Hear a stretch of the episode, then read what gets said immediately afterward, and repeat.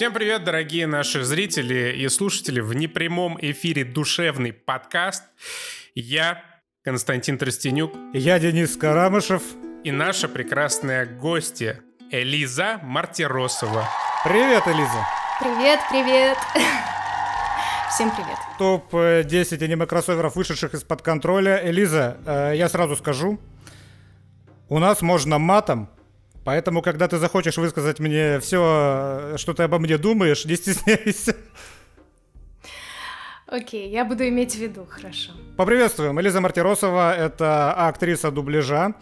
Это голос Элли в диалоге The Last of Us. И Элиза очень хорошо разбирается в The Last of Us. Как так получилось? Ну, ты сейчас на меня накинешь. Сразу ответственность навалил. Ответственность, да. И я что-то ляпну не то, и... Ничего страшного, хорошо, а поэтому. на протяжении 100 выпусков мы ляпаем что-то не Да. то, поэтому ты прекрасно впишешься. Э, ну, помимо прочего, у Элизы много других ролей, в том числе в кино. Не раз она озвучивала Аню Тейлор-Джой, э, Хлою Грейс Морец. И третье имя я забыл, но ничего страшного. Я, видимо, тоже. Мы сегодня обсудим в том числе и The Last of Us, и сериал по The Last of Us. И вот, собственно, вопрос. Элиза, когда и как ты приобщилась так к The Last of Us? У меня такое ощущение, что я сейчас слушаю просто твои трудности перевода, и у меня есть возможность тебе что-то ответить. Элиза, вот эта интонация, это прям Я боюсь, я боюсь, что ты воспользуешься этой возможностью рано или поздно.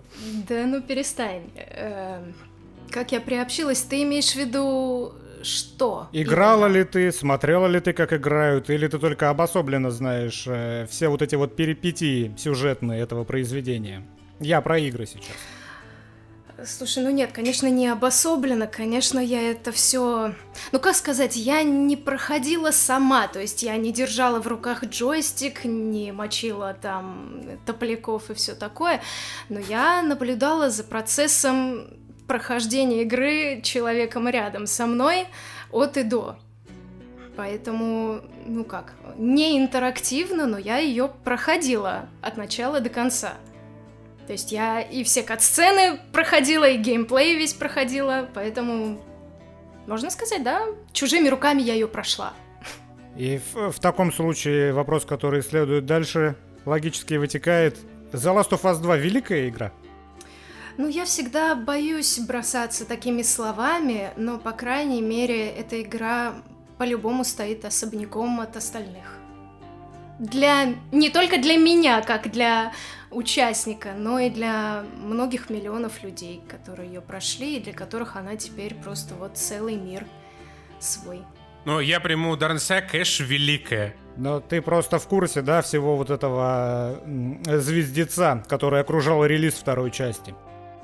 Как, как вот эти сюжеты Нила Дракмана приняла, ну, довольно большая часть аудитории. Э, какие там были оценки на метакритике, как там угрозы слали актрисе, озвучивавшей Эбби и так далее. Вот это я вообще не понимаю, если честно. Я в целом... Кстати, вот я на подкасте у Саши Гаврилина хотела поднять тему хейта, но он как-то вот эту тему обошел, и мы об этом так и не поговорили. Я вот что хотела сказать. Эм, Не знаю, возможно, я такой человек, но когда мне что-то не нравится, на эмоциональном уровне, на энергетическом уровне. Ну вот, чтобы я прям села и написала вот все свои мысли, что мне не нравится, что актриса хреново справилась, что меня там разочаровали. Ну вот я не знаю, это насколько вот должно быть не лень а, вылить негатив. Когда, когда, а, понимаешь, люди хотят постараться и высказать тебе что-то приятное, я могу это понять, потому что это обмен положительной энергией хотя бы. Ты несешь добро, тебе отвечают благодарностью, и в этом есть какой-то смысл. А когда ты начинаешь хейтить еще и актрису, которая исполнила роль, да, там, если мы говорим об Эбби, да, не обо мне, ладно. А, мы об Эбби говорим. А, ну, да. А, то это для меня как-то, ну, совсем какой-то сюр. Я не понимаю, ну, вот что должно двигать людьми, чтобы ты вот не поленился и вот начал что-то гнать на человека. Ну, не нравится, но ты можешь об этом подумать, обсудить с кем-то, с друзьями, но вот чтобы прям сесть и вот вылить вот это вот типа мнение свое, не знаю. Это, это выплескивание эмоций. Человек точно так же приходит за компьютером, вместо того, чтобы сказать что-то хорошее, начинает вываливать плохое. Он не может подойти ну к вот своей чтобы маме. что? Ну вот смотри, там есть мама, которая, ну ладно, человек какой-то живой рядом. Он не может к нему подойти и высказать ему кучу гадостей, может даже просто хочется, чтобы сцедить свой негатив. А в интернете... Ну в этом же нет объективного зерна. То есть ты можешь Конечно, сходить нет. к психологу и выплеснуть этот негатив. Причем тут актриса, которая исполнила, исполнила роль не так, как тебе К хотелось. бы. сожалению, абсолютно ни при чем, но просто так работает интернет. А, Я поддержу тему хейта. То есть я не то, что я, я, я не поддерживаю хейт, и я тоже, я очень не люблю, когда люди идут и в личку кому-то что-то пишут. Это прям вообще, я, Элиза, перед тобой извиняюсь за то, что э, такие люди могли с моей подачи появиться, которые писали тебе всякое А, в личку, ну это я могло быть. не одобряю. Ну, не прям совсем жесть какую-то, нет. Просто, э, окей, ты сделал разбор, ты там постарался быть объективным, ты подкрепил чем-то свои какие-то мысли. Это заслуживает уважения, потому что ты хотя бы провел какую-то работу. То есть ты не сел, накатал там какой-то, понимаешь, просто вот излил душу свою, проблемы какие-то на тот момент, а ты, ну, реально сделал какой-то контент, который собрал очень много просмотров и нагнал немало хайпа, если мы говорим именно про Last of Us, да? Вот. Ну да, и ты собрал такую нифиговую армию людей, которые, я думаю, они даже не досмотрели твое видео до конца, могли не досмотреть. Они просто нашли вот этот повод для скандала и а, все, теперь есть на кого покидаться, и начали тык-тык-тык-тык-тык писать Мартиросова, да гори ты в аду, да что ты там вообще о себе думаешь, твой там голосок испортил все впечатление от игры и все такое. Я на это реагирую очень спокойно, на самом деле. Я с Я облегчением когда слышу эту информацию. необоснованную ерунду, Э, Потому что я хотел, ну, я хотел узнать такой эгоцентричный вопрос про меня. Э, насколько я тебе подпортил настроение в свое время. Потому что целью, целью серьезно не стояла. Я вообще стараюсь э, любую вещь воспринимать с пользой для себя. Вообще любую. Даже если на первый взгляд это что-то негативное. Поэтому, ну что, первая реакция, конечно, ну, была обидно. Потом я села разбираться, копаться и поняла, что, ну, наверное, надо это просто принять к сведению и извлечь из этого какие-то уроки и двигаться дальше. Вот, собственно, и все. Да, ты как, ты за то, чтобы бередить старые раны или против? Если у тебя есть какие-то вопросы ко мне, я готова на них ответить. Нет, ну смотри, Не у меня за вопрос них, а на них. на, на них. Вопрос э, компрометирующий.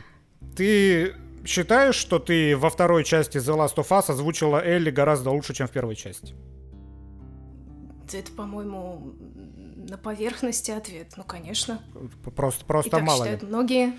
Так считают многие. Я в том А ты числе. считаешь еще хуже, чем Нет. первую? Нет, во второй части огромный респект, я это говорил в трудностях, я это повторю здесь, озвучил во второй части прекрасно, претензий вообще нету. Даже если бы я хотел найти до чего докопаться, я бы не нашел во второй части до чего можно докопаться э, с точки зрения того, как ты озвучила эту актрису. А, и вот вопрос, собственно, тут, тут опять же, ребята, такое дело. э, у Элизы очень много инсайдов по поводу дубляжа The Last of Us, но она вам их не расскажет, я так понимаю, потому что NDA. Абсолютно жесткие Да. NDA у Sony, ничего нельзя говорить. А, Кстати, целом- хотела вот что сказать еще, извини, перебиваю в самом начале. Я же готовилась к нашей встрече и послушала ваш подкаст с Ваней Жарковым. И к своему стыду я не знала, что этот подкаст у вас вышел два года назад. И я его послушала только сейчас, и меня так тронуло, что Ваня встал на мою защиту. Да, он за тебя бился. Это было безумно приятно. Да, причем прям конкретно несколько раз э, он очень вступился за меня. И я, конечно, и при встрече ему это обязательно скажу. Но, Ваня, если ты меня сейчас слышишь, спасибо тебе огромное, я тебя очень люблю. Это просто нереальный профессионал, Ваня. И э, очень хороший человек. Вот так что такой приветик Ване немножечко. от нас. Вот, кстати, вот. Э, у, у меня были прямо вот конкретные подозрения, почему он так за тебя бился. Но, конечно же, угу. он на них не ответил ни положительно, ни отрицательно, потому что, я так понимаю, у него тоже индей, поэтому я могу только догадываться, э, что вас связывало в тот момент. А, но я слышал, например, от Чихачева, э, в сторону Вани Жаркова, да. прямо он с восхищением о нем рассказывал, как о режиссере именно дубляжа компьютерных игр. И вот, э, как, как бы обходя идеи задавать все эти вопросы, насколько сильно, серьезно, по-твоему, это влияет? То есть понятно, что бывает просто профессионал, который в любом случае выкладывается на 100%, но мне кажется, все-таки есть да. разница между просто профессионалом, который ответственно относится к своей работе в роли режиссера, и человеком, который прям горит вот тем, что он делает, что это конкретно вот какая-то хорошая, скажем, игра или какой-то конкретный фильм, и вот как будто я когда слушал Чехачева, у меня такое ощущение, что Ваня просто разносит там вообще Жарков, когда он э, режиссирует дубляж конкретной игры. Я не буду говорить э, ничего конкретного, ни про кого конкретного, скажу в целом, что э, когда игры пишет человек, который в них разбирается и сам играет, это совсем другая история, и это очень круто. Вот. И я искренне считаю, что э, режиссировать игры должен человек, который абсолютно понимает, что это такое. Да. А касательно, извини, э, режиссуры в целом, э, понятно, что у нас в сфере, ну, в основном режиссерами, как в кино, так и в играх работают профессиональные люди. это бесспорно, это не обсуждается. Но тут еще есть момент э, человеческого фактора и какого-то вот энергетического совпадения, когда режиссер с актером на одной волне, когда им комфортно работать, когда они понимают друг друга с полу слова, да, в нашем случае. И мне просто дико повезло с с тем, что на Last of Us мне было комфортно работать. И что мы с режиссером были на одной волне. Вот больше я ничего не могу сказать. Огромная заслуга в том, что локализация в целом, не только моя озвучка, а локализация в целом получилась классная, это заслуга режиссера.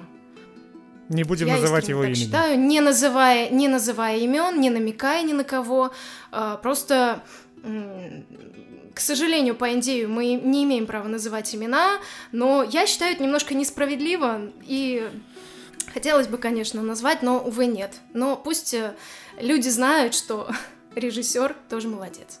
Я, вообще это странно слышать. Я касался только как обозреватель Индии от Соди, и там ну, типа, ничего нету. Пожалуйста, вот такие твисты не указывайте и такие-то сцены не показывайте. Э, мне немного... Я понимаю, что ты на этот вопрос тоже не ответишь, Элиза, потому что там наверняка Нет, прописано... еще есть обязательства студии самой э, локализации, которая тоже не имеет права называть себя, называть свою команду. То есть тут несколько участников, и мы не имеем права просто освещать, кто они такие. Вот это мне и странно, потому что почему это такой секретной информацией Это является? может быть странно, но, ну вот, к сожалению, так.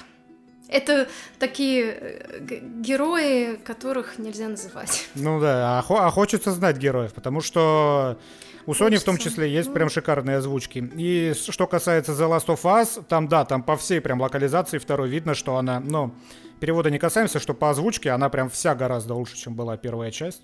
Все как-то больше в материале актеры, как минимум, и лучше понимают, что нужно делать, и и в целом звучат круче. Я думаю, за это время просто все поняли, что такое э, вообще игра вот этого уровня AAA. То есть раньше что такое было компьютерная игра? Я вот тебе скажу, до первого Last of Us э, я, наверное, не вспомню, какие я делала компьютерные игры. Я помню, это реально были компьютерные игры. Это я специально так акцентирую. Я не называю Last of Us никогда компьютерной игрой. Да, я оценил. Я смотрел ваш эфир у Гаврилина, я оценил. Ты там всех отчитала за компьютерную игру. Ну, уже можно, уже компьютерная. Ну, уже, да, в марте. Ну, в марте. Да. Она выходит на PC. Вот. Я, меня многие назвали душнилой после этого подкаста. Окей, не спорю. Я душнила в этом плане. Я за за правду, потому что, ну, это, это видеоигра все таки А до этого я озвучивала как раз-таки компьютерные игры. Я просто помню вот игру «Делай ноги», потому что я и, и мультик озвучивала «Делай ноги». И там была игра из серии, ну там все было в черный экран, и там были реплики типа «Прыгни! Давай налево! А. Попробуй еще раз! Прыгни на эту льдину!» и все такое. И вот игры в понимании сохранялись как вот что-то такое. «Давай, эй, попробуй еще раз! Нажми сюда! Прыгни сюда!» И вдруг тебе говорят там, ну, очередная игра. Ты приходишь, там Lost of Us, ты такой, о, нифига себе, они похожи на настоящих людей, и здесь еще какой-то сюжет. Ну и вот, понимаешь, Давай, Джоэл, прыгни! Вот у меня, например, да? Вот, вот так. Вот смотри. Так и познакомилась с миром видеоигр. Э, смотри, mm-hmm. вот расскажи как раз именно с точки зрения работы над видеоиграми современными. Если 20 лет назад, в принципе, актер э, озвучки за рубежом, оригинала, он мало чем отличался от актера озвучки в России. Тут были два человека, которые сидели на стуле перед микрофоном. Все зависело фактически от звукорежиссера и, может быть, там продюсера, который стоял с э, стороны оригинала. Сейчас игры, они принципиально изменились, э, в том числе всего э, во всем, что касается актерской игры. То есть сейчас любой блокбастер, как там The Last of Us, Uncharted и вот это все-все-все, они записываются с применением технологии Performance Capture, когда актер полностью облачен в костюм, выполняет сам какие-то трюки движения и захватывается в том числе его мимика. Поэтому, я полагаю, озвучивать игры стало многократно сложнее. И когда актер за рубежом оригинала может в том числе дорабатывать образ вот этого своего персонажа, тебе вот как актрисе как комфортнее работать с этим героем, добавлять что-то свое или стараться подражать актеру оригинала с учетом того, что ну, у тебя нет всех технических возможностей озвучить персонажа ровно так, как э, озвучил актер оригинала. Я чуть-чуть поясню свою мысль. Э, есть «Ведьмак 3», где Всеволод Кузнецов озвучивает Геральта, главного героя, и э, его очень сильно любят у нас э, в России. Во многом потому, что он не старался имитировать оригинальный голос, он добавил много своего в этого персонажа. Поэтому на контрасте он выглядел не как что-то, что похоже на оригинал, но не оригинал, а как что-то свое родное. Вот ты, когда работаешь с образом сложным, комплексным, сделанным по всем современным технологиям, как ты пытаешься сделать его максимально достоверным? Ну, чем тут технологии? Это же, в принципе, вопрос к э, работе над персонажем мне кажется. Ну, нет, смотри, как просто, ну, э, почему я акцентировал на это внимание. Люди, которые работают на площадке совместно, они могут друг с другом коммуницировать, они двигаются. То есть есть динамика в их... Э... Так же, как и актеры, которые в кино играют, у них есть э, контакт да. физический, энергетический, а мы их озвучиваем сверху. Я разницы не вижу особой.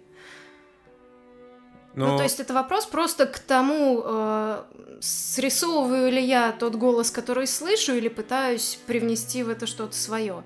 Зависит от того, ну, в общем, в каждом конкретном случае разбираемся. Бывает, что актер сыграл так и звучит э, классно настолько, что ну а что выдумывать-то? Можно просто это перенести на русский язык и все. А если ты понимаешь, что он звучит э, чуть э, там взрослее, чуть грубее, а здесь можно добавить чуть-чуть ну, какую-то свою мысль, подтекст. И это будет звучать интереснее. Такое тоже было у нас э, в играх, в разных. То есть мы э, там искали какой-то скрытый смысл, добавляли, и получалось интереснее. Тут зависит, я думаю, критически от первоисточника. Ну, то есть, вот если, например, да, что-то средненького качества в первоисточнике, то нужно искать да. и добавлять. А если у тебя Элли, что, что, что нужно добавить Элли из второй части?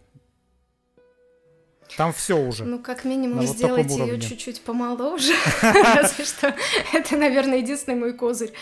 Э, ну, потому что она действительно звучит взрослее по объективным причинам, просто потому что актриса взрослее звучит. Я, кстати, не, не помню, сколько ей лет, но, по-моему, она постарше меня. 30 ей было на момент да. первой части, 37 где-то на момент второй части. А, а вот смотри, э, как раз к а, этому... 37 на момент второй части? 37 на момент второй части, по-моему, да. А, ну, ну постарше, 30 конечно. на момент первый. Ну да, а, она старше. А, вот что, собственно, что я хотел сказать. Э, ты как относишься к оригинальной озвучке, наверное, в первой части? Потому что это частая была претензия, что я сейчас процитирую, эта фраза повторялась очень часто, я думаю, люди в комментариях, они тоже у кого-то ее подсмотрели, потому что она везде одинаковая, что Эшли Джонсон в первой части в роли 14-летней Элли звучит, как, цитирую, 40-летняя э, шлюха с прокуренным голосом. Я тебе скажу, у кого Этипедии. У Этипедии. Окей. Да. А, Я почему-то не сомневалась. Ну ладно. Ты, ты вот как считаешь? Потому что у меня позиция такая. Тембр — это фигня. Тембр может э, поломаться в разном возрасте у всех. Бывают 30-летние мужики. Я с одним таким работал, который, когда звонили, они думали, что они говорят с какой-то девушкой. Есть маленькие девчонки, ну, относительно маленькие, которые говорят куда более низким голосом. Но я воспринимал Лелли как как раз человек, который вот синдром утенка впервые сыграл в оригинале.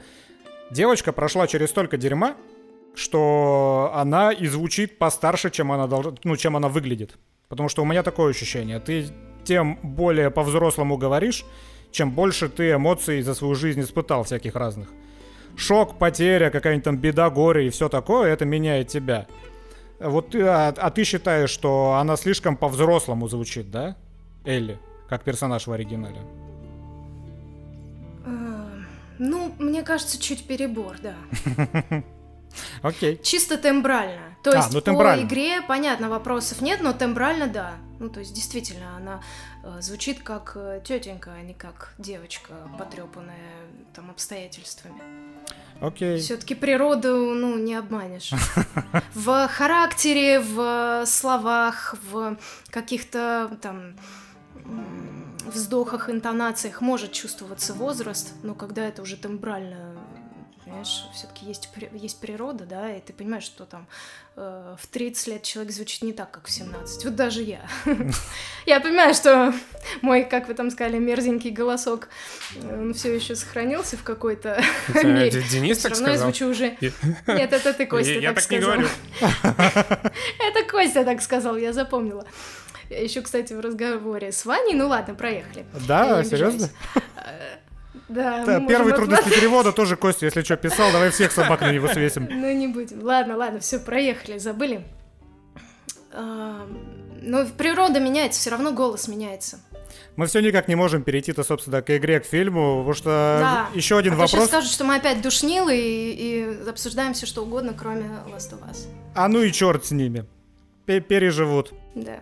Я, кстати, э, опять же, готовясь к нашему разговору, блин, я за эти дни посмотрела столько обзоров на Ластуху, вообще на, на дилогию, на сериал. У меня уже такая в каш, э, каша в голове, потому что я пыталась какие-то сценарные, сюжетные пробелы в голове восполнить, ну, потому что не все ж помню, естественно. Вот. И столько есть роликов, в которых обсуждаются ляпы, неточности, всякие там косяки сюжетные и все такое. Блин, есть один очень забавный, я не знаю, вас можно рекламировать канал? Да, бога ради. Денис запикает. Запикай, если что, да. Сейчас я его найду, не поленюсь, но это безумно смешно. Блин, у меня история куда-то делась. Сейчас бах, StopGame внезапно. Запикай. А, нет. Game Data, вот, называется «Все не так» с The Last of Us Part 2. Блин, это так смешно.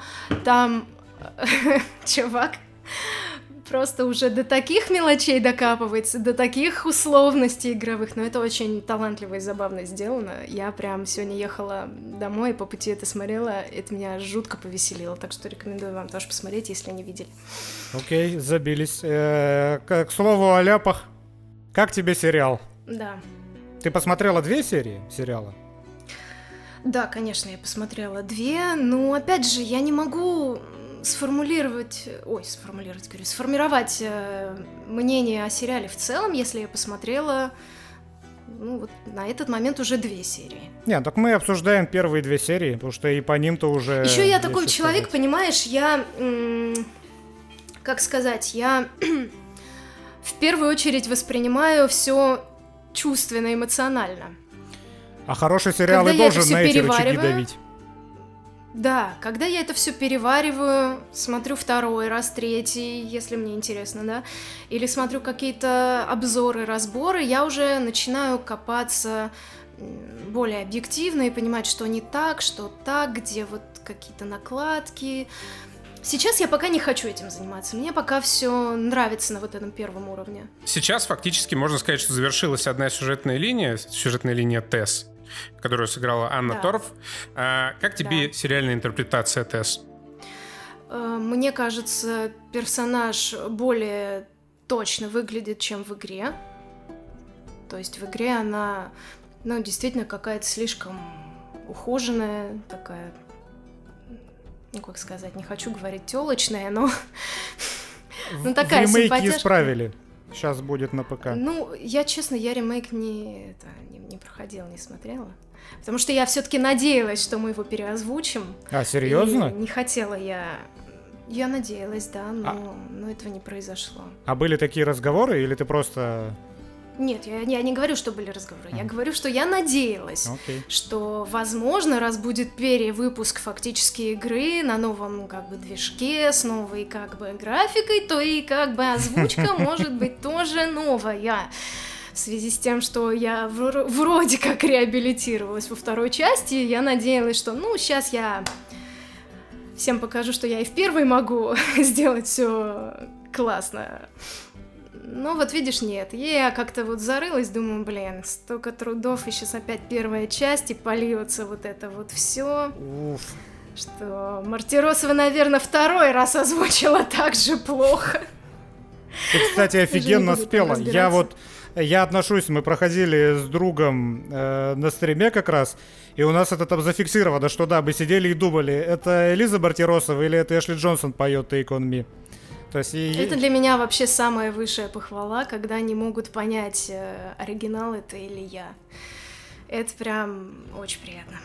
Но ты поешь. Ты, ты прям поешь с детства. Да. Элиза даже в группе была. Да.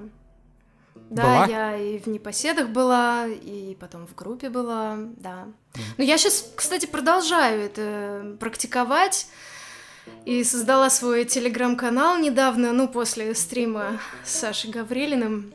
И пообещала, Научили что... плохому. На стриме. Что? Научили на стриме плохому человека. Не, ну почему? Я же без каких-то задних мыслей там не собираюсь покорять этот мир, просто выяснилось, что какому-то количеству людей интересно то, что я делаю. Я подумала, а почему бы не показать, что я еще и петь могу? Но вот сейчас мне надо немножко заморочиться с аранжировками, с антуражем вокруг, чтобы это все было красиво. Я же не могу тяп что-то делать. На это нужно немножко времени. Но я буду в том числе из игры, наверное, что-то выкладывать, какие-то музыкальные композиции. Так что подписывайтесь, пожалуйста, ждите контент. Тебе даже идею, идею можем подкинуть, завести Twitch канал и там э, стримить... Э, в прямом свою... эфире? Да, очень популярная тема. В прямом эфире. Ты стримить. можешь посмотреть, например, например, на Твиче канал Квашиная, девушка поет. Я знаю. Вот, я знаю великолепный такое, да. абсолютно. И у нее эфиры тоже клевые. А, интерес к актерам дубляжа, он как-то планомерно рос за эти годы? Ну, то есть, мне кажется, что сейчас многие и популяризуют, э, типа того же Гаврилина Череватенко на Ютубе, актеров дубляжа. Вас, э, мне кажется, с годами стали гораздо больше узнавать не только по голосу, но и в лицо уже. И интерес к персонам, именно как э, к личностям актеров дубляжа, вообще всей индустрии, он как-то растет. И мне кажется, довольно большими темпами. Это так или не так? Аудитория насколько условно растет? Я не знаю, я никогда не измеряла свою аудиторию, но вижу, что интерес действительно растет, популярность этой профессии, ну, как бы просто в, в общественном пространстве. Она растет, люди уже понимают, что есть такая профессия, как-то углубляются. Еще, наверное, лет 5-6 назад такого не было. Я не знаю, хорошо это или нет, потому что это всегда был такой закрытый мир. Сейчас, а, конечно же, все скажут, что ну, конечно, закрытый мир, вы там все такие крутые, типа никого не пускали Элитный к себе. клуб. Э, ну, типа, да, элитный клуб, попасть было сложно, выпасть легко. Но, не знаю, все как-то вот э, понимали, кто в этом круге, кругу, э, кто, кто как работает, за кем тянуться, куда двигаться. Сейчас из-за такого повышенного интереса слишком много людей стало этим заниматься. И немножко ты теряешься в, в этом многообразии, потому что ну не сможешь ты, завтра найдут кого-то другого, демпинг у нас процветает и все такое. Поэтому не знаю, много новых имен, много новых студий, много контента, не всегда хорошо сделанного. Много хайпа вокруг этой профессии уже стали э, там, озвучивать, кто озвучивать, в смысле, проговаривать, какие здесь ценники. Ну, я считаю, это, наверное, не очень хорошо. Сейчас как раз у Череватенко вышел видос, где они как раз с Гаврилиным обсуждают э, и смотрят пиратские озвучки The Last of Us. И там студий 15, мне кажется, они за час отсмотрели. Я даже не знал, что у нас столько Фига есть. Я думал, у нас Lost фильмы, еще парочка и все.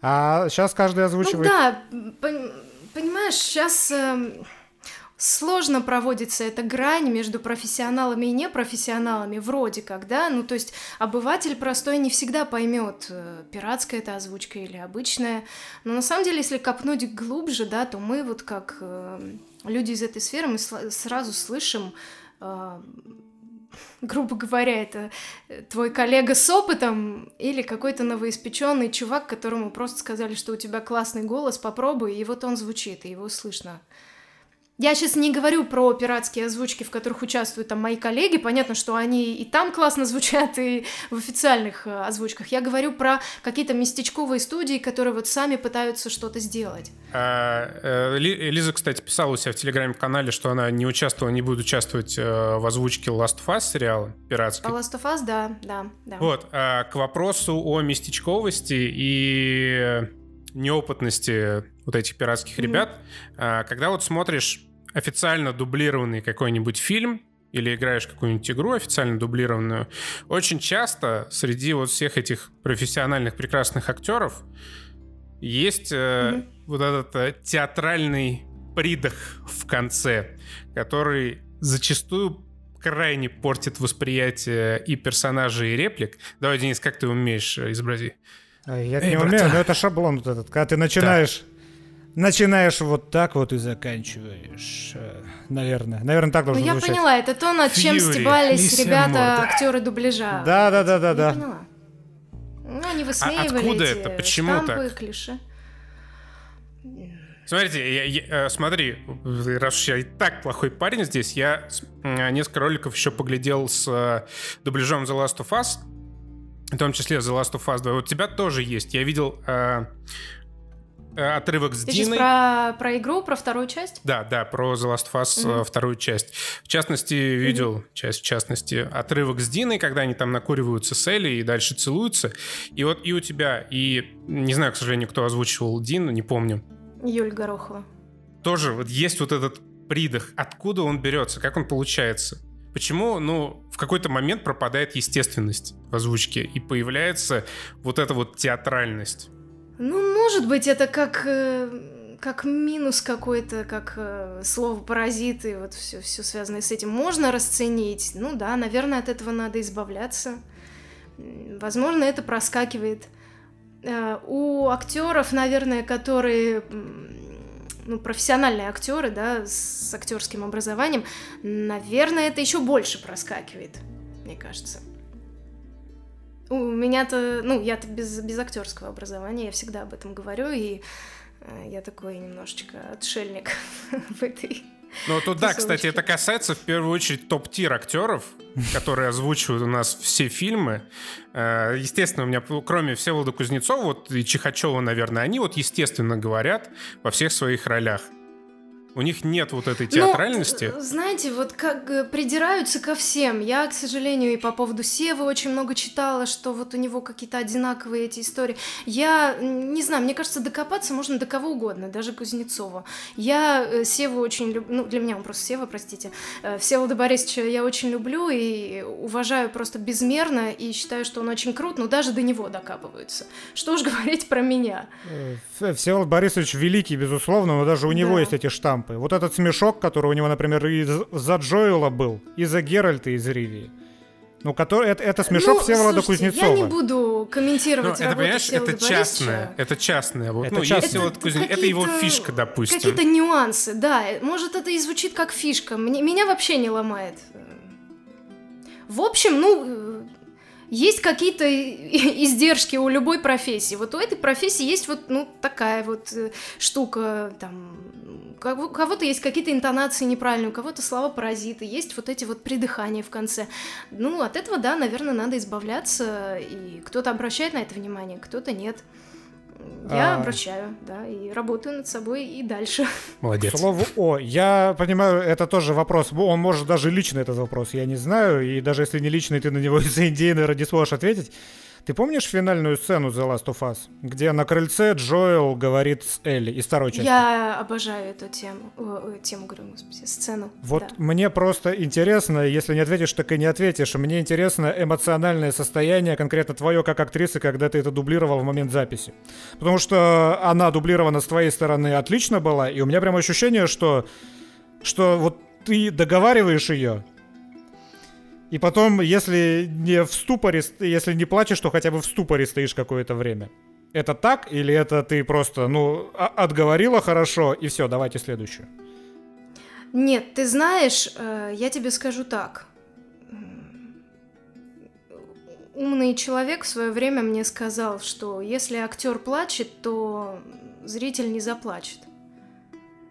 Поэтому, э, когда ты работаешь над сценой, ты держишь в себе такую пружинку, которая должна давать какую-то эмоцию, но не выплескивать ее. Если ты заплачешь, то все, ты, извиняюсь, похерил сцену просто. А когда ты смотришь как зритель, да, я, например, считаю, что мы с Кузнецовым сделали эту сцену очень классно, потому что когда я ее смотрела уже как наблюдатель со стороны, у меня, ну, я не зарыдала, но комочек у меня подступил.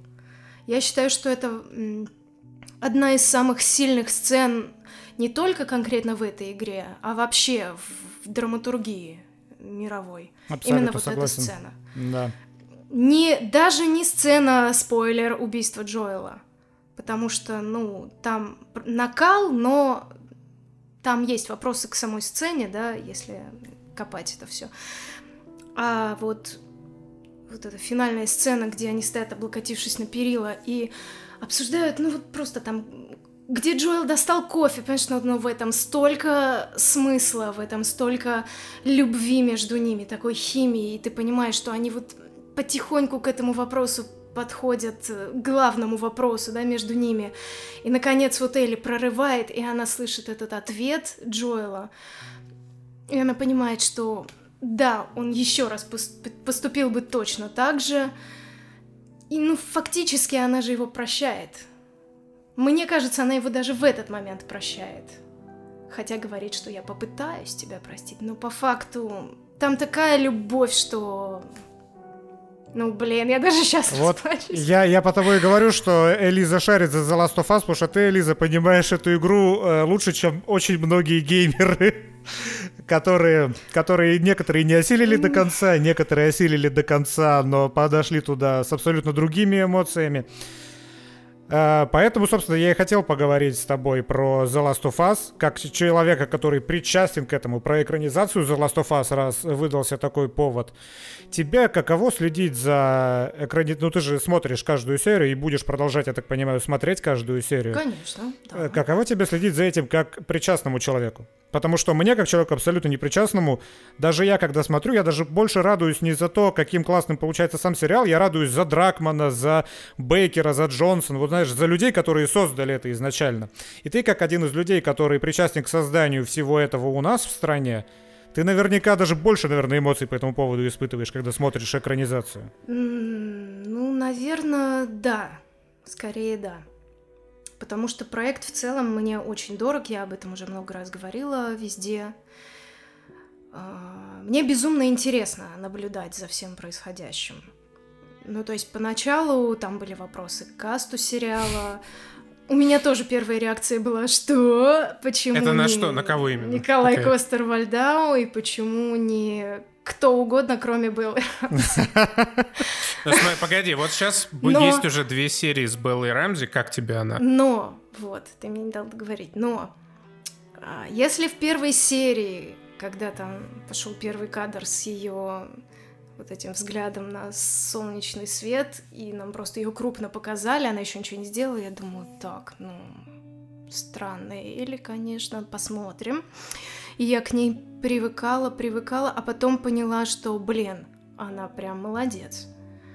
Ну, объективно, как она как она пинает этот поднос, как она огрызается, как, он, как ее швыряет об стену, и я полностью узнаю движение Элли.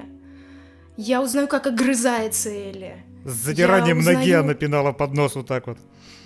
Да, ну то есть это же чистая Элли. Да. Не да. знаю, э, ей же пипец как сложно, потому что, ну мы сейчас отбросим вообще весь хейт, она просто не похожа внешне на Элли, и ей надо своей игрой, а, ну вот в 10 раз больше доказать, что она Элли, и пока ей это очень хорошо удается. Ну, то есть я уже со второй серии просто даже не задумываюсь о том, что человек внешне там не похож на персонажа из игры. Абсолютно гармонично смотрится, а Педро Паскаль так вообще с первой серии просто идеальный Джоэл. Все сразу забыли о Николае, о бедном. Ну, потому что Николай, он, конечно, классный, он красавчик, он прям Джейми Ланнистер и все такое, но он по мне так слишком красивый, и даже вот он местами мне напоминает принца из Шрека, когда вот он очень причесанный. То есть он Принц вот где-то между. Да, немножко вот он чуть более хэнсом, чем надо, а надо бы вот, вот Педро, да, он как раз с этим флером немножечко таким испанским, он прям хорошо подошел. Ты, Костян, как Ну, Белли играет, Рамзи. соответственно. да. Привык? Э, Да, ну, естественно, у меня тоже был диссонанс, потому что он выглядит абсолютно не так, как э, Элли в игре. Он как бы... У меня синдром утенка, он вообще крайне развит. Но в целом, да. Плюс э, я же еще послушал пару подкастов э, Крэга Мейзина и Нила Дракмана. Они... Что вообще касается экранизации, вот The Last of Us — это Да, блестящая иллюст- иллюстрация э, великолепной фразы «нормально делай, нормально будет» когда человек, вовлеченный в процесс разработки игры, думает, как ему интерпретировать игровые события и добавить еще что-то, что было бы интересно тем людям, которые поиграли в игру. Отсюда появились вот эти колд-старты, пятиминутки перед началом эпизода с флешбеками. Очень классно и очень здорово. э, Именно информации добавляют э, вступительный. Это... Это, очень классный ход. э, мне кажется, я практически уверен, что, возможно, это даже так затевалось. Это же, блин, киноадаптация внутриигровых записок. Потому что там нам разжевывается то, что мы читали в записках в игре. А тут нам это, оп, стелется перед каждой серией. Ну, не совсем так. Крэг Мейзен, он говорил, что эту идею прекрасную он подрезал у Винса Гиллигана, который делал Breaking Bad и «Лучше звоните Солу». Ну, еще так было в «Лосте» в 2004 году. Это вот первые пять минут сериала, когда у тебя есть максимум внимания зрителя, ты можешь ему скормить какую-то информацию, которая не Записки. относится непосредственно... э, ну, не совсем, но да. Ту информацию, которая не относится к основному сюжету. Когда первую серию, ну, когда она, в общем, на- началась, где-то первые несколько сцен, я сказала, блин, как это похоже на Breaking Bad. Вот просто стиль. Чувство тебя не обмануло. У меня вообще какая кривая? Начинаем обсуждать сериал. Какая у меня кривая отношение к этому сериалу? Вышла первая серия. И она снята офигенно. Это очень качественная экранизация, но у меня создалось впечатление, что я буду этот сериал смотреть постольку поскольку, потому что, да, синдром утенка. Э, The Last of Us игра — это одна из немногих игр, которая уже сама по себе кино. То есть не в, не в смысле кинцо, фу, кинцо без геймплея для Sony опять, а в смысле там все по стандартам хорошего кино сделано с точки зрения сторителлинга, актерской игры, съемок, то есть всякие там «Принцы Перси», «Silent Hill» и прочее, что экранизировали, они не на том уровне, ясен пень. Поэтому я как бы это все уже по большому счету видел, и поскольку это все точно такое же, вот этот синдром утенка, он, да, он мне пощечину дает каждый раз. Когда там же есть сцены прям один в один переснятые. Когда вот они приходят в дом, да. и Педро Паскаль отвечает Элли на вопрос «А мне что делать?». Я уверен, ты что-нибудь придумаешь. Он так быстро оттараторивает, у меня в голове вот это вот Троя Бейкера. I'm sure you will figure that out. То есть, когда ты уже наизусть знаешь первоисточник. Поэтому я думал, ну я буду смотреть серии постольку поскольку. Э, потом смотреть всякие подкасты. Мне интересно, что там скажут Дракман с Бейкером, с Мейзиным. Но без особой вовлеченности. Но тут внезапный контраст. Вторая серия меня прям убила. Это вторая серия, это настолько охерительно было.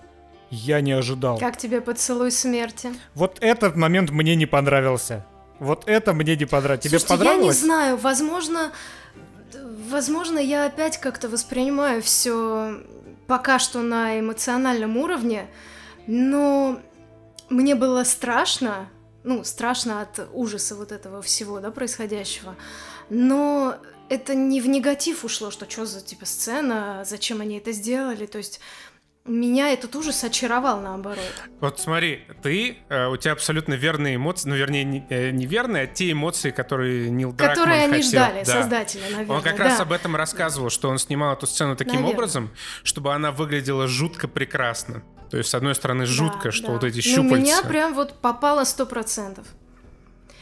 И у меня есть э, теория, почему именно так, но я не хочу даже это объяснять. Я, вот знаете, ребят, я вот говорю, столько посмотрела э, обзоров всяких и разборов, э, и игры двух частей, и сериала. Но там можно докопаться просто до таких мелочей, до таких условностей. Я вот сижу думаю, ну зачем? Ведь самая главная миссия любого художественного произведения, ну оно же художественное, да, во-первых, то есть вот акцентирую на этом, чтобы ты вот о нем думал потом, когда оно уже закончилось. Вот если ты прошел игру, ну ты можешь, конечно, докапываться до каких-то мелочей, типа почему там Томми не умер от выстрела в голову, или почему там Элли выстрелили в ногу, а она там руку себе забинтовывает из аптечки и спокойно идет дальше. Ну, можно же, понятно, до этого докапываться. Но ты же потом, блин, ходишь и ты думаешь об этой игре, ты думаешь о сюжете, у тебя какие-то вопросы в голове, ты сам себе на них пытаешься ответить. Потом ты постоянно на этой волне, ты что-то читаешь, тебе интересны какие-то мнения, обзоры, ну, то есть это тебя не отпускает. Ведь это же самое главное э, вообще в искусстве, чтобы оно тебя не отпускало. Ну вот сейчас смотри, э, есть классная у нас возможность, тут тебя, как у человека самого приближенного из нас всех э, к Last of Us, интерпретировать и задать вопросы. Ты можешь э, эти вопросы задать и попытаться сама на них ответить. Самой себе задать? Ну, в том числе, да. Ну, ты сказала, что у тебя есть вопрос к этой сцене. Нет, я не сказала, что у меня есть вопрос. Я сказала, что у меня есть э, теория, почему именно теория, да. так это П- сделано. Поделись. Да, ну то есть у меня есть какая-то мысль, но она может быть вообще неправильная. То Это не, это не важно. Смотри, мы тут э, не игра в правильно-неправильно. Ну, интересно Ну твое окей, мнение. я... э, ну смотри, многие высказали гипотезу о том, что это мог быть, например, как один из вариантов, э, какой-то бывший парень Тесс, то есть она его узнала и поэтому не сопротивлялась этому поцелую, и вот это все произошло. Мне кажется, что создатели бы, уважая нас, хоть как-то нам дали бы понять, что это ее парень. То есть, либо у нее там фотография была с ним, и нам бы его крупно показали, и она бы вот узнала, что это он, либо каким-то другим косвенным способом. То есть, мне кажется, все-таки это не ее был какой-то знакомый чувак, которому она дала себя там поцеловать, да, этими вот штучками прекрасными, которые мне теперь снятся в кошмарах. Но я тоже думаю, что это был просто, ну, ужас, шок, Это когда на тебя вот это идет. какой-то чувак, да, Но- вряд ли знакомый. Потом, значит, говорят, что ну раз уже грибок в ней поселился, он там в ней прорастает, а у него же там целая экосистема теперь, да, в сериале. Они, кстати, очень классно сделали эту штуку, что теперь этот гриб взаимодействует сам с собой через вот этих вот зараженных, и там целая сеть паутины из него, просто какая-то нейросеть, да, фактически получается. Это очень крутая фишка, это прям супер. И вот, типа, у нее вот зародился этот гриб в ней, он уже прорастает, и вот не дает ей противиться вот этому, вот этим вот щупальцам. Скорее всего, это вот, скорее эта версия.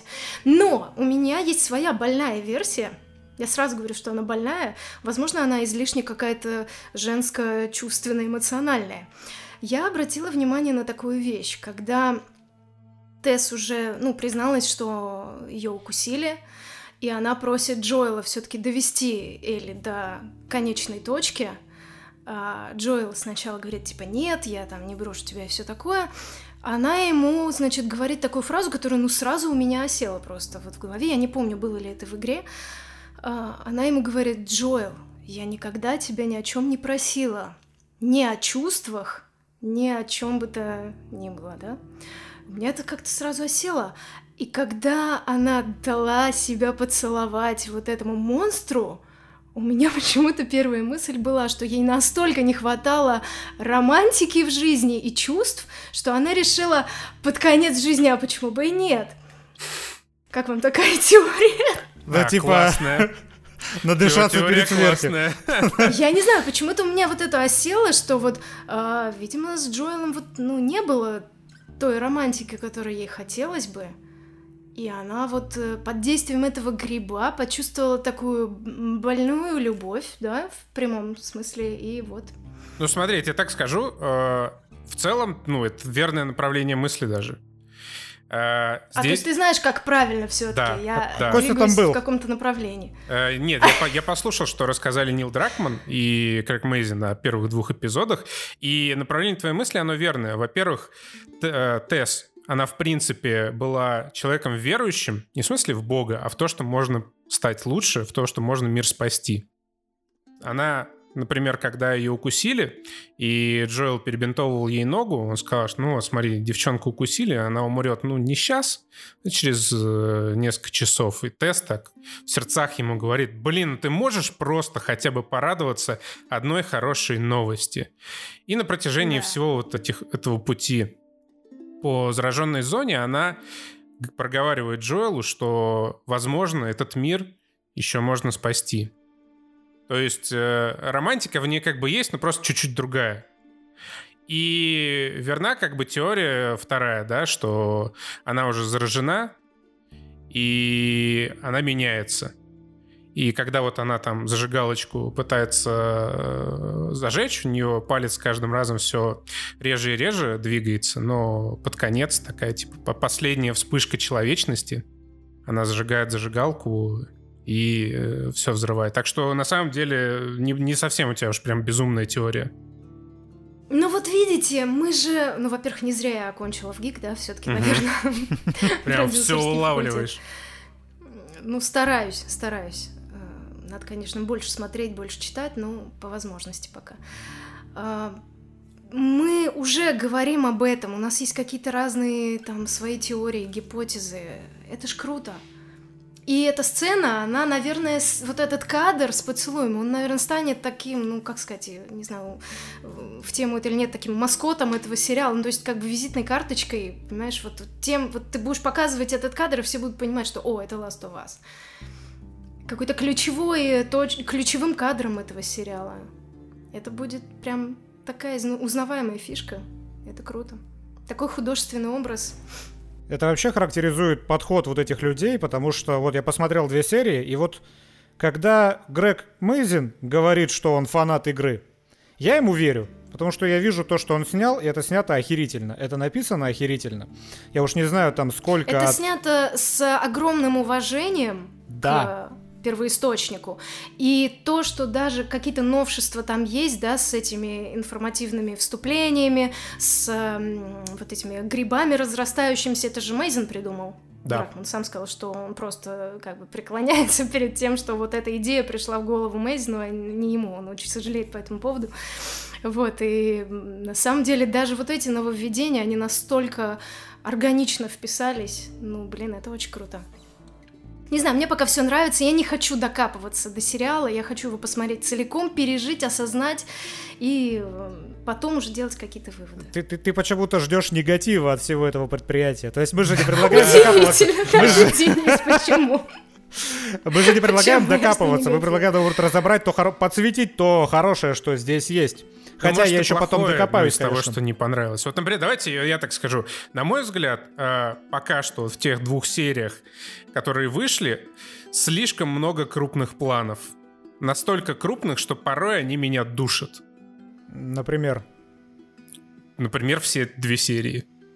Они почти я все... ты что-то конкретное имеешь не, в виду? Я не, не что-то конкретное, я имею в виду прям вот обилие крупных планов. Мне кажется, это как раз э, классная тема, и классная тема на контрасте с игрой. Вот очень было... Вообще, что, что меня больше всего выбило в хорошем смысле, это сцена с кликерами. Еще до того, как вышла вторая серия, я смотрел много всяких интервью, и все журналисты задавали вопрос про эту сраную сцену. Типа, как, каково было mm-hmm. сниматься с кликером, как это было страшно. Я думал, что, спросить, что ли, больше нечего про сериал.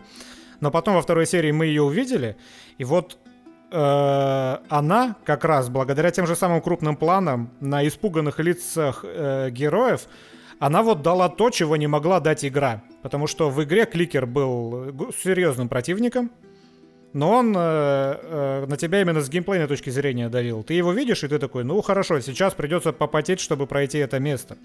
А здесь тебе The Last of Us показал прям вот первобытный страх первобытный страх этих людей, которые очень медленно идут. Там как раз крупные планы на лицах, крупные планы на револьвер, который перезаряжает Джоэл максимально тихо. И ты прямо из-за того, как это снято, в том числе из-за крупных планов, ты прямо ощущаешь, что у них у всех душа в пятки ушла на 10 минут, когда эти кликеры показались. И с каким трудом ну, удается пересиливание себя, чтобы их победить. Эта сцена, она действительно хорошая, в том числе благодаря крупным планам. Но есть еще весь остальной хронометраж, когда они просто разговаривают, например. Ну, то есть они сидят в квартире Элли и Джоэл, и вот прям вот так вот в них камера направлена, когда они разговаривают, хотя это просто обычная беседа. То же самое, когда они идут по городу, вместо того, чтобы показать широким углом что, ну, конечно, может быть, это дороже стоило, но все равно вот эти вот все ужасные разрушения и то, как, может быть, и прекрасно в том числе выглядит мир, все равно поддушивают вот эти крупные планы, когда он подходит к грузовику, э, в, в конце второй серии начинает открывать дверь, там просто все, что ты видишь, это кусочек э, сидения. Я вот скорее об этом говорю. Мне кажется, или ты сейчас, падла, на Ксюшу Середу решил наехать? Я ну, мне, мне все равно, кто оператор. Я говорю э, о том, вот, что мне не понравилось. При, принимаю первый удар на себя. Что касается всего остального, это как раз вот прекрасный симбиоз того, как создать что-то по-настоящему нового, новое на базе чего-то, что уже есть, и оно прекрасно. То есть э, вот те диалоги, которые буквально цитируются из игры в сериале, они фактически пересказывают кат-сцены из игры, и создатели шоу так и говорили. Вот есть прекрасные кат-сцены, мы решили, что мы вот их будем брать время от времени, прям вот один в один. Но наша задача сделать так, чтобы между этими кат-сценами, вот геймплей, который есть, переосмыслить таким образом, чтобы это были сцены, подходящие для телешоу. И то, как это сделано, как это написано, и срежиссировано, это просто великолепно. Да. Крэг Мэйзин уже тоже говорил, когда они делали кликера, это была очень большая серьезная работа, потому что одной из их главных целей было в создании этой сцены и вообще кликеров сделать так, чтобы это были загримированные люди а не нарисованные чудовища. И он прям так и сказал, что мы можем, конечно, нарисовать на компе хорошего кликера, но уже не будет того взаимодействия между актерами героями. А это видно, что это люди, это очень Да, круто. да. И одна из основных э, целей создателей этого шоу сделать так, чтобы между героями всегда было напряжение какое-то. Это касается абсолютно всех героев.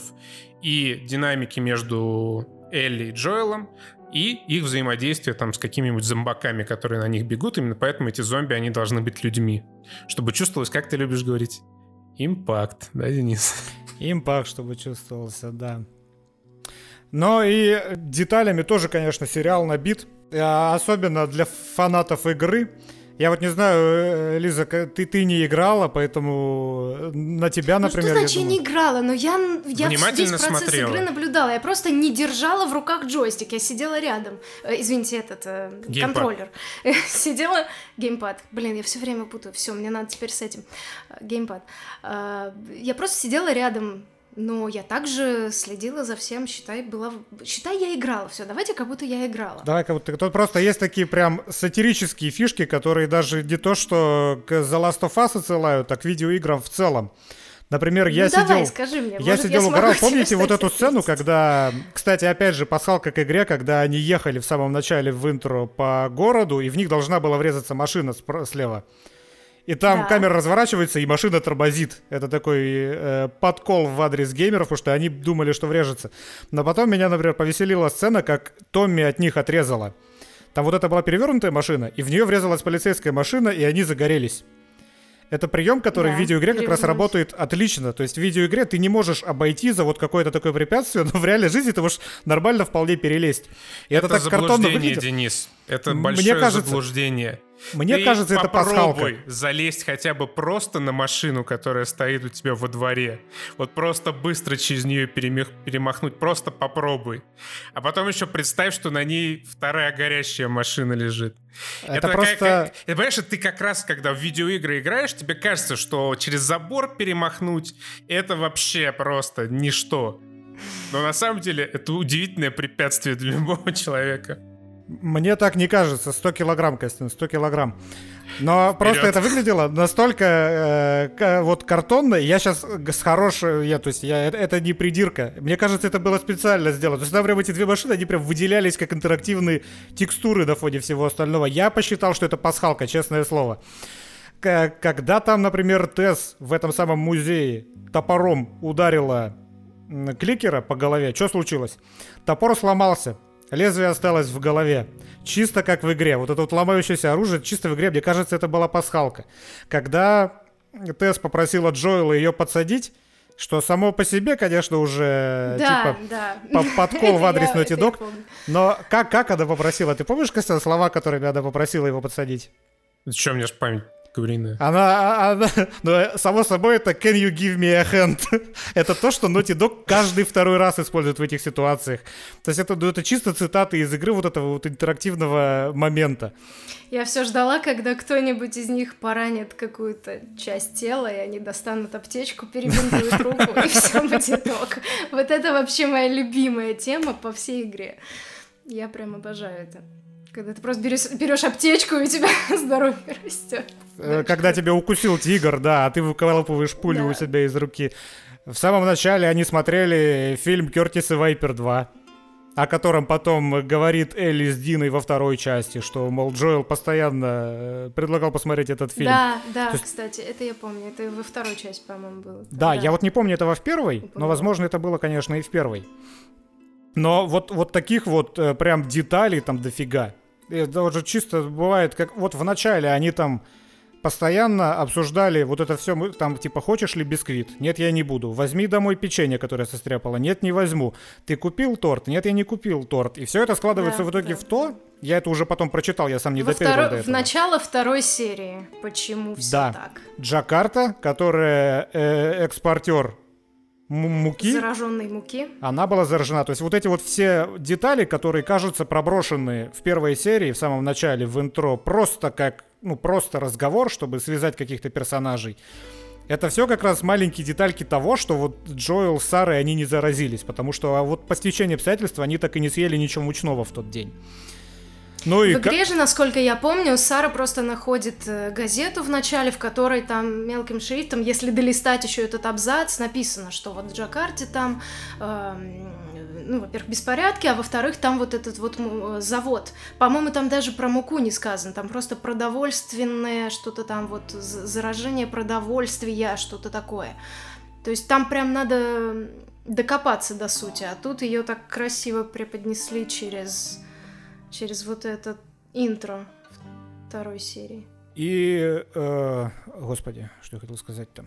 Кстати, Сара очень классная. Сара актриса, потрясающая, девочка. господи. А. Потрясающая. А. Особенно, когда она поранилась, когда она умирала, это прям сцена великолепная. Она не играла на имя, вот да. Вот это телосложение, ее эти волосы, глаза такие классные. Не знаю, после этого что-то смотрю сейчас на роликах первую часть. Сара там, ну, какая-то совсем проигрывает внешне, конечно. Ну, в смысле, игрушечная. Игрушечная? Сара, она такая, ну, типовая девочка светленькая. Вот это... это, конечно, прям интересный типаж. Это еще классный. одна проблема, которую они пытались решить. Э, мало контекста было у Сары, ну, как почитал Нил, Нил Дракман. И за счет всего, что было в первой серии, ее постарались больше раскрыть. Э, в том... А, кстати, момент с... Э, извини, пожалуйста, что перебиваю, конечно, конечно. просто у меня есть Давай. свойство забывать.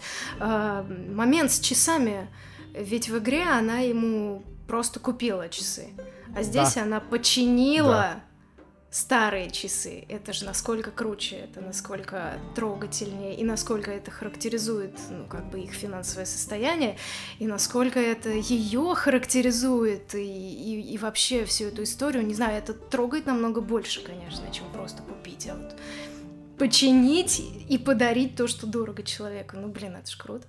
Да, и вот, кстати, о об аптечках, которые тебя вот веселят с точки зрения игрового да. процесса, это же тоже целое приключение было для создателей сериала, потому что, ну, это же геймплей в игре. И вот ты бегаешь, что-то стреляешь, кого-то убиваешь, у тебя есть аптечка, ты руку перебинтовал, и все в порядке. И, естественно, в кино так сделать не получится ну, не получится показать более-менее достоверно так, что Джоэл там перестрелял кучу людей, в него там тоже много раз попали, он такой хоп-хоп, пластырь намотал, и все в порядке. Mm. Поэтому здесь э, и было, и будет очень мало боевых столкновений, в том числе потому, что невозможно передать вот эту игровую условность, как и многие другие, э, на экране так, чтобы зритель в это поверил. Именно поэтому в том числе в самом конце второй серии нет Федры, и в том числе потому, что это был очень угарный момент, когда я слушал Крейг Мэйзин, он такой, я пишу сценарий, но помню, в игре была Федра приехала. И я такой подумал, Бля, а что она вообще там делала, эта Федора, далеко за периметром и за... и за буферной зоны? Типа, зачем они вообще туда могли поехать? И вот поэтому туда поставили в числе прочего кликеров и зараженных. А, по поводу кастинга. Ну, типа, больная тема. Мы зачем-то мы каждый раз этой темы касаемся, потому что э, зритель, западный тоже во многом, но и русский зритель не принимает черного актера на место белого. Но вот опять же, как и в случае с Крэгом Мейзином, в случае с Сарой, я, если они скажут мне, что мы посмотрели много любого цвета актеров, и она просто больше всего, лучше всего подошла на эту роль, я им поверю. Потому что девчонка сыграла охерительно. Вот прямо вот это... Да. Это девочка, которая после Элли, после Беллы Рамзи получила больше всего такого уже преждевременного хейта, но она охерительно сыграла. Она да, господи, классная. этот хейт, я не знаю, что с ним делать, это какой-то кошмар. Но опять же... Ну, посмотрите хотя бы для начала, ну как можно вот не видя делать выводы? Я не понимаю просто, вот, ну, э, потрясающе. Люди посмотрели, на самом деле, и большая часть позитивного, там, позитивных отзывов, которые были, они были как раз в, в адрес Сары. Потому что девочка прекрасно сыграла. А как бы понятно, откуда это берется. Это берется там с Netflix, который выпускает там какого-нибудь очередного Ведьмака, вот этот спин непонятный, и в котором набраны люди, ну, ну буквально по квоте. Ну, ты видишь это, это понятно абсолютно. Поэтому, э, тем более, когда есть еще великий первоисточник, The Last of Us первая. Естественно, реакция сейчас э, негативная, но прекрасно, что люди, посмотрев шоу, меняют свое мнение. Еще, кстати, такой нюанс, типа, почему у Джоэла черная дочь, эта девочка, актриса. Она не черная, да и Джоэл сам там преиспанщенный. Ну, перестаньте, они вполне гармонично, вполне гармонично смотрятся. Ну, что за можно подумать, Джоэл Белоснежка, а на ее роль взяли Сэмюэла Джексона. Ну, прям такой контраст, что прям пипец. Ну, Нормально да. они смотрятся вместе, отлично. Нормально. Но опять же, да, при том, что у самой актрисы абсолютно белый отец. Это дочь э, Тэнди Ньютон и какого-то белого ее мужа, сценариста. Еще что вспомнил про Джоэла, он э, тут, по-моему, или я не разобрал, но он тут не говорит с техасским акцентом. Он так не тянет слова, как Трой Бейкер. И мне кажется, поэтому его местная Тесс не называет по кликухе. Она же его все время Тексас звала в игре. Потому что он прям такой с говором был, с южным. Но это опять. Mm-hmm. Что касается Элли, что касается касса, тут тоже такая сложная тема, потому что все по той же причине, типа, что вы взяли? Так почему вы не взяли вот эту вот девчонку из Логана, например, да, из, из первой полнометражной экранизации The Last of Us? Ты смотрела Логана, Элиза? Нет, это про Росомаху с рейтингом R. Я знаю, я знаю, но я не смотрела так, чтобы об этом что-то могла сказать. Э, слушай, ну можно, можно, понимаешь, э, вот этот Dreamcast делать э, вечно, но где гарантия, что персонаж, который абсолютно ложится лицом идеально, что он также сыграет и попадет в психофизику, в образ в целом? Ну где гарантия? То есть кроме лица же должно быть что-то еще. Да, я как раз про это и хотел сказать. Как и с Николаем Костером Вальдау тоже нету никакой гарантии, да? как и с э, самим Логаном-то, он же тоже, типа, кл- классно Селен подходил Пейдж. бы. С Тут Эллиотом Пейдж. Блин, оно сейчас так ужасно выглядит, просто кошмар. Дело не в том, какого оно пола, просто э, сейчас очень нетолерантно было. выглядит. Я, нет, ну они пола. не Какого они себя пола? как-то. Они, хорошо, я, извините, не знаю, просто... Она же, по-моему, себя не кем-то конкретным называет, она еще сама не определились. Поэтому они, да, это так работает. Вот, ну, просто как человек, как субъект, она выглядит странно просто. Там как-то худая очень, какие-то щеки впалые, не знаю. Ну, это я просто... Ну, в общем, не Элли, конечно, ни разу. Да, я просто к тому, что Элли ну, это, во-первых, сложный персонаж, и Элли, мне кажется, не сыграет 14-летний человек. Ну, потому что того персонажа да. из игры, 14-летняя актриса, она, в принципе, она еще столько не пережила за свою жизнь, чтобы выдавать тот диапазон эмоциональный, который должна выдавать Элли как персонаж. Поэтому это должна быть взрослая актриса, ну вот этой 19 лет, как минимум да. 19 лет. При этом, смотрите, какая ситуация. Ты в 19 лет должна выглядеть плюс-минус на 14. И вот Белла Рэмси, у нее реально, у нее baby face. Она, ну, она да. как будто ребенок еще внешне. Плюс это должна быть низкая актриса. Потому что Элли низкая, ну, по сравнению с тем же Джоэлом, она не должна быть метр восемьдесят там в свои 20 лет. Э, в перспективе она должна уметь, не знаю, играть на гитаре и петь, если мы доберемся когда-нибудь до второй части в экранизации. Она, кстати, поет было. Да, плюс актриса должна быть свободной на неопределенное количество времени, потому что это коммитмент э, на несколько лет, опять же, если будет несколько сезонов. Плюс она должна еще сама быть заинтересована в съемках. Это я просто к вопросам кастинга. То есть там должно Сколько обстоятельств, да, очень должно много звезд. совпасть, да. Да. да. Поэтому, типа, вот этот вот как раз, да, э, идеальный каст, который мы можем себе фантазировать, он далеко не он факт, что реализуем, да. Это просто утопия, да. И мы себе можем, конечно, фантазировать угодно. Я бы тоже, конечно, бы предпочел, чтобы Элли выглядела посимпотнее немножко. Ну, немножко, в сериале. Но сыграла в итоге, как Белла Рамси, мне очень нравится. Ну, это прям Элли за вычетом там пары Согласна. моментов, там были вот прямо два кадра, которые прям резанули, вот докапываюсь, Элиза. Там, когда Джоэл забивал человека в самом начале, там вот был общий план, где у тебя и Джоэл, и она на кадре, и у нее прям маниакальное лицо. Мне кажется, они запороты. Она такая, о, да, и херачи его. Этого я не понял. Когда Тесс показала, что ее резанули, то тоже с каким-то отсутствующим лицом стояла. Мне кажется, они смонтировали хреново. Ну, то есть вот было два момента, но в остальном это прям Элли. Ну, то есть я смотрю, я вижу Элли. Она охерительно ее сыграла. Посмотрим, что будет дальше. Пока что только две серии. В этом, кстати, был смысл, потому что это как бы были две перспективы. Перспектива Джоэла, когда с вот этим тонким моментом флешбека, это Нил Дракман еще сам сказал, что флешбек — это дешевый способ э, навалить немножко экспозиции, но это было другое, потому что пока это был не флешбек, это было воспоминание Джоэла, это абсолютно другое. То есть для него это был такой чисто инст- инстинктивный, неконтролируемый жест — жестокий, когда он забил этого несчастного охранника. Он вспомнил, как произошло с его дочкой, и он уже ассоциирует Элли как бы со своей негласной дочкой и защищает ее. А для Элли это было наоборот. Она увидела, что кто-то за нее заступился, и такая, типа, как сказал Крэг Мейзин, а, активировалась. Как э, трансформер. Ну, конкретно в этом кадре, вот там потом был кадр как раз крупный, Но на ее лицо там странно, она да. нормальная, но выглядела так, как будто она какая-то отбитая социопатка. Мне что-то, ну нет, она не должна такой быть. Опять же, что касается их динамики, той, которую предполагают э, создатели сериала, э, они будут друг друга разочаровывать, и оба они будут жестокими людьми, и Элли, и Джоэл.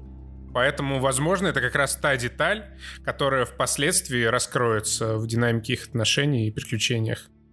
Если подытожить, то пока что это выглядит, ну, как реально, ну, одна из лучших экранизаций видеоигр, как минимум. То есть это сериал, который, он явно сделан человеком, который горит этой игрой и который действительно фанат этой игры, но либо он, либо он очень толково прикидывается. Но если бы все режиссеры на таком уровне и сценаристы прикидывались, то я готов был бы жрать что угодно от таких людей, пусть даже они на самом деле фанатами не являются. Но это прям с такой любовью к оригиналу написано и У меня, снято. кстати, вопрос к вам, вот как э, геймерам реальным. Ты же таким, тоже в геймер. отличие от меня. Э, Ну, Т- я теперь, да. геймер-наблюдатель, скажем так. А, Вот до Ластухи, вот сериала, до вот этого всего, на ваш взгляд, самая крутая экранизация какой игры была? Silent Hill. Ты не смотрела Silent Hill? Вот который первый, я его озвучивала. А, ты его озвучивала? О, Вот. О, Первый о, и второй, да. Он великолепный абсолютно. Ну, то есть вот, вот именно как раз по настроению. Так он же, насколько я знаю, он э, там по сюжету далек от э, А игры. плевать. Абсолютно. Нет, я имею в виду, А, ты имеешь в ну виду вот приближенно к- сценарию? К, игре, да. Я вообще Ну, такого много ж вспомнить не всего могу. было. Warcraft был там. Ну, окей, Sonic Mario сейчас выходит, там это немножко другая история. Что там еще было? Что-то Макс ещё было. Пейн был э, с А, Марком Uncharted. Уолбергом. Ну, Uncharted, Uncharted тоже не по, не по игре. Ну, Он просто веселый, да, фильмец такой со сценами Ну, из игры. Кстати, Warcraft мне нравится. Warcraft был классный, жалко, собака не окупился и сиквела не будет. Warcraft кайфовый. Ты там тоже кого-то озвучивала? Нет, Нет? нет. Я просто, мне интересно. Нет, ну, тут смотри, как раз история-то такая, что настолько точных экранизаций, как The Last of Us, вроде и не было никогда. То есть расхождение всегда Мне достаточно вот сильное. интересно, а, реально ли экран... экраниза- Короче, адаптировать э, Death Stranding, потому что мне очень нравится эта история. Э, ну, слушай, все реально адаптировать, если подойти к вопросу Это хорошо. прям- То есть Last of Us, а почему нет? Что там такого в Death Stranding, чё- что нельзя? Э, Хи- Хидео Кадзима, он же, как он сам говорил, я на 80% состою из кино. Ну, создатель Death Да, Stranding. И мне кажется, переложить... Я вот как раз о том, что эта игра, э, Death Stranding, я имею в виду, она абсолютно тоже киношная. То есть постановка кадров, э, драматургические ходы, ну, операторская работа и, все вот это. То есть, ну, абсолютно киношная история. Поэтому, наверное, интересно было бы это увидеть в кино. Тут же задача будет ровно такая же, смотри, как э, с Last of Us. То есть будут кат-сцены, вот эти вот киношные, красивые, которые Хидео Кадзима уже так же сделал, как тогда Нил Дракман и его команда, которые можно буквально цитировать. И задача у создателей фильма или сериала будет скомпоновать каким-то образом геймплей в то, что можно будет между этими сценами вставить, вот как они сделали с Last of Us. Ходьбу. Ходьбу. Ну смотри, ходьба же тоже может быть разной. Был, был же фильм э, схожей тематики «Дорога» с Вигом Мортенсеном. Тоже про э, постапокалипсис. Смотрела? Нет, ну я люблю Вига Мортенсона, надо посмотреть. Вот, там он... Ладно, это не важная деталь. Не в той компании, чтобы такое шутить такие шутки. понятно тоже. Да, то есть э, можно комплектовать как бы слоев смыслов там у Кадзимы тоже для этого хватает. Поэтому здесь все зависит только от тех людей, которые возьмутся за производство. А что касается твоего вопроса, э, я вот посмотрел на список экранизаций, мне наверное, ничего не нравится, кроме Last of Us. Потому что сюжетная составляющая ни в какое сравнение не идет с другими играми. Драматургическая вот эта вот наполненность. Это правда. В Ластухе, да. по-моему, самая сильная вообще. Это правда. Ну, The Last of Us гениальная. Особенно вторая.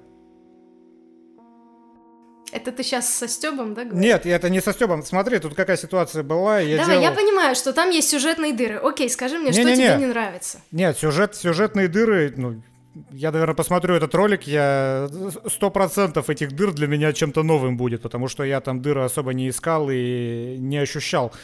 The Last of Us, когда вышла, она же была капец противоречивой. То есть, э, и ты тоже об этом говорила, э, вот заставлять тебя пол игры играть за Эбби, это то, что ты поначалу не принимаешь даже. Вот какого черта я буду за нее сейчас играть после того, что она сделала? И вот когда ты сидишь 10 часов за нее играешь, ты ненавидишь Дракмана, ты ненавидишь Ноти Дог, ты ненавидишь все вокруг из-за того, что тебя заставили этим заниматься, а ты хочешь вон туда за Элли и расквасить лицо какой-нибудь перекачанной девчушки в этой видеоигре.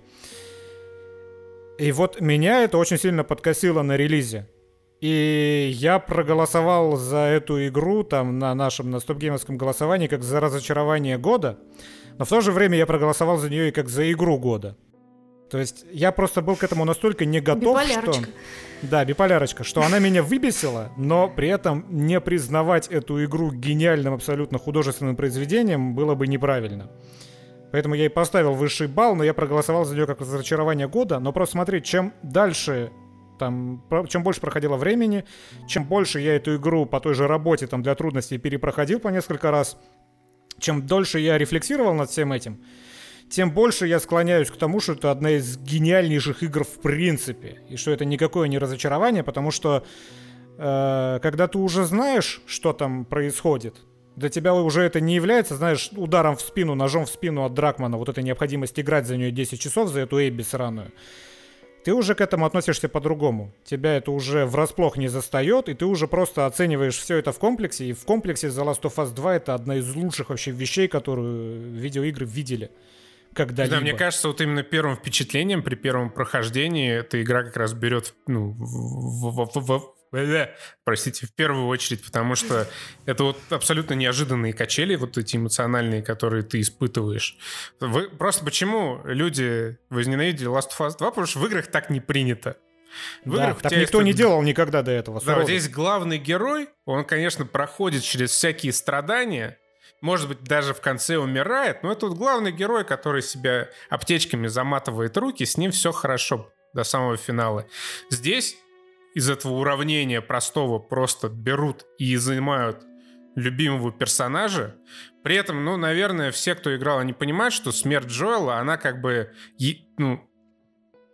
Справедливо, грубо говоря. Она не как бы естественно, не по естественным причинам, но естественно, с тем образом жизни, который у него был, ну, она справедлива относительно того, что он сделал, да, ну, то есть мы его любим, понятно, мы к нему прикипели, но объективно, если взвешивать то, что он сделал и что он за это получил, она справедлива получается, как бы нам закономерно. Было, закономерно, да, вот закономерно. Закономерно, скорее, да. да, вот закономерно. И это очень просто смелый ход был для видеоигр, где обычно принято героев как бы холить, лелеять и хранить до самого финала. А потом тебе еще и перспективу другую показывают, за персонажа, который совершил это злодеяние ужасное. И, ну, здесь, конечно, вопрос. Ты либо готов принять творческое видение команды на всю вот эту прекрасную историю, впитать ее и потом переосмыслить и понять вот этот катарсис, который происходит у всех персонажей. Ну, либо ты такой сразу, не, блядь, Джоэла убили, удаляю. Да. Ну, тут каждый решает для себя, да. Можно воспринимать вообще все так что-то не понравилось, ну нафиг выключу. Не, не так я хотела это вообще видеть себя и все. Что, Нет, кстати, такая... тоже нормальная позиция, понять. но Абсолютно. странно писать после этого. Ну, Негатив в интернете. The Last of Us, э, его ее же засрали, если ты не в курсе, ее засрали очень сильно, прямо в первые часы после релиза, потому что до этого еще слили инфу, там что Эбби трансгендер, всякого еще напридумывали, там что такое-то умрет, такое-то умрет, такие-то дела, вот такая-то будет концовка. Игру возненавидели определенная часть фанатов еще до релиза. И мне кажется, что это на самом деле отражается до сих пор, в том числе в сериале. Потому что я читаю комментарии там на всяких западных площадках. И там-то там Нила Дракмана не простили. Нила Дракмана не простили за сиквел, и сериалу от этого тоже достается отчасти. Людям почему-то свойственно запоминать даже какую-то капельку плохого в океане чего-то хорошего, понимаешь? Вот даже после второй части, когда вроде бы уже как бы нормально там Келли мой голос, и вроде бы как бы нормально я отыграла, и ведь все равно твои ребята мне написывали про... А вот что сказал Денис, а вот эм, связывался ли он с вами, а вот как вот там ты, ребят, ну отстаньте уже. Даже Череватенко выпустил вот это видео как ответ Карамышеву. Да Караш... Карамышев ничего не спрашивал, Карамышев же сказал, что в принципе-то все нормально, и ему все понравилось. Но нет, даже на стриме последнем, неделю назад мне пишут, вам бы надо с Карамышевым встретиться. Да почему вот, вот осело в голове, понимаешь, плохое что-то, что вот нужен конфликт, нужно yeah. в чем-то покопаться. Вот не могут люди спокойно, вот радостно что-то воспринимать. Не все, не все. Возможно, Большинство... люди искали-то не конфликта, классный. когда они тебе это писали. Возможно, люди искали просто какого-то завершения всей этой истории. Вот можно сказать, что мы с тобой ее завершили. Ну, я надеюсь, сейчас все выдохнут и уже забудут эту тему. Увидят, что мы вот с тобой поговорили, и через веб-камеру не перегрызли друг другу глотки, и у них будет а вот, вот мне это кажется, завершение. разочаруются как раз. Они скажут, блин, мы думали, сейчас будет тут такое мочилово, Месиво такое с матами. выяснение отношений, что мы сейчас в вебке перегрызем друг другу, и все это... Да ну... нет, нет, мне, а мне кажется, ты тоже немного драматизируешь. обсуждаем. Ребят, мы ну, вас разочаровали, как Нил Дракман. Посмотрим отклик. Да не, ну давайте просто уже все вместе ну, если не искать что-то хорошее, ну хотя бы не притягивать и не копаться в плохом, потому что это так вообще И так время плохое, жизни а еще и самостоятельно. Ну, да, я не понимаю просто зачем. Ну, даже если что-то не нравится, ну, я проматываю, если что-то не нравится, но я не акцентирую на этом, чтобы там сидеть, копаться, что там, ну, да, не нравится, видишь... кому-то нравится. Потому что у тебя э, слишком зрелый подход. Э, слишком. У многих не такой. У меня в том числе. Чё? Мне уже не 17. Ну нет, людям на самом деле свойственно запоминать плохое. Это ну, такова психология человеческая. Это психология, да. Если кто-то не запомнил вторую часть трудности перевода, Лиза молодец. The Last of Us 2 потрясающая озвучка Элли. Если, если кто-то не увидел этого тогда, когда я это говорил, Лиза профи. Тут вопросов нету сейчас Ох. никаких вообще к, к человеку, как к актрисе. А, Скажи Смотри, что-нибудь плохое, слову, чтобы точно запомнили. Нет, к слову о плохих временах мы можем на спорной ноте закрыть э, этот наш подкаст, потому что меня интересует вот что. В 2022-2023 году как ситуация с локализациями? После того, как, ну, ты знаешь, что-то случилось, видимо. У нас же сейчас пусто на рынке, я так понимаю. Ты сейчас про что? Про кино? Про... А, да что угодно. То есть все, все уходят из России. У вас работы как меньше стало из-за этого? Ну, у кого-то нет, у кого-то меньше.